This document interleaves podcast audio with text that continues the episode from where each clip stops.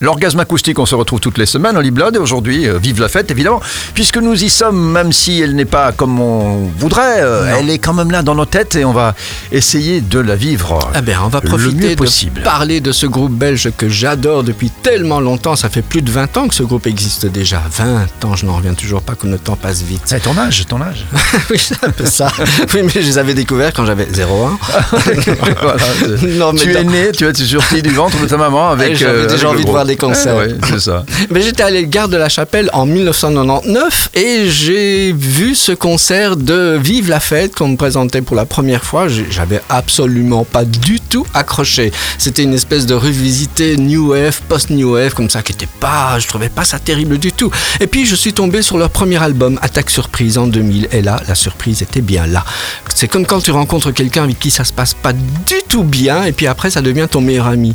Vive la fête, c'est qui? Il faut le rappeler, hein, c'est quand même originaire de Gand, c'est Danny Moments, le fondateur de Vive la fête, qui est quand même le bassiste de Deus.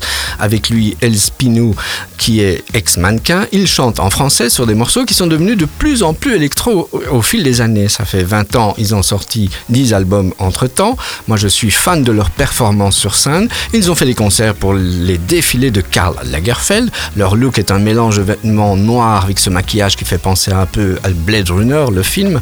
Cette année, ils ont sorti leur 11e album, un mélange de reprises d'anciens morceaux remixés et remis à jour. C'est la dernière semaine de l'année, on a envie de faire la fête. J'ai choisi le morceau qui les représente le mieux dans leur répertoire, c'est-à-dire Nuit Blanche. Ce morceau est remixé, ça parle, ça parle pardon, du lendemain de soirée, bien arrosé, quand on a un petit peu mal de tête. Ce morceau a été euh, revu et se retrouve donc sur cet album qui est paru en avril de cette année, de l'année dernière, 2000, euh, non, de cette année, 2021. Tu Oui, hein. j'étais, j'étais déjà une si, semaine. si- à- si tu es bourré avant, avant la date, alors là. Ça, c'est les effets Noël. hein. Alors là, ouais, c'est ça. Oui, Fais déjà attention quand même. Si tu commences à, si tu commences à consommer deux jours avant Oui, le voilà. 31, euh, Donc on fait un bras d'honneur à 2021, on dit bye bye et voilà. welcome 2022. Je vous souhaite vraiment à tout le monde de passer un excellent réveillon de fin d'année avec Vive la fête et peut-être SIS Radio. Hein, Holly Blood, bonne année quand même, même si on ne se voit peut-être pas avant, mais on se verra peut-être euh, via les écrans interposés, euh, chacun sa bouteille le 31 au soir. Ciao Oui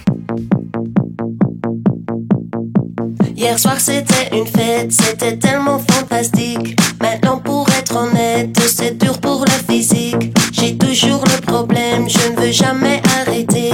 C'est magnifique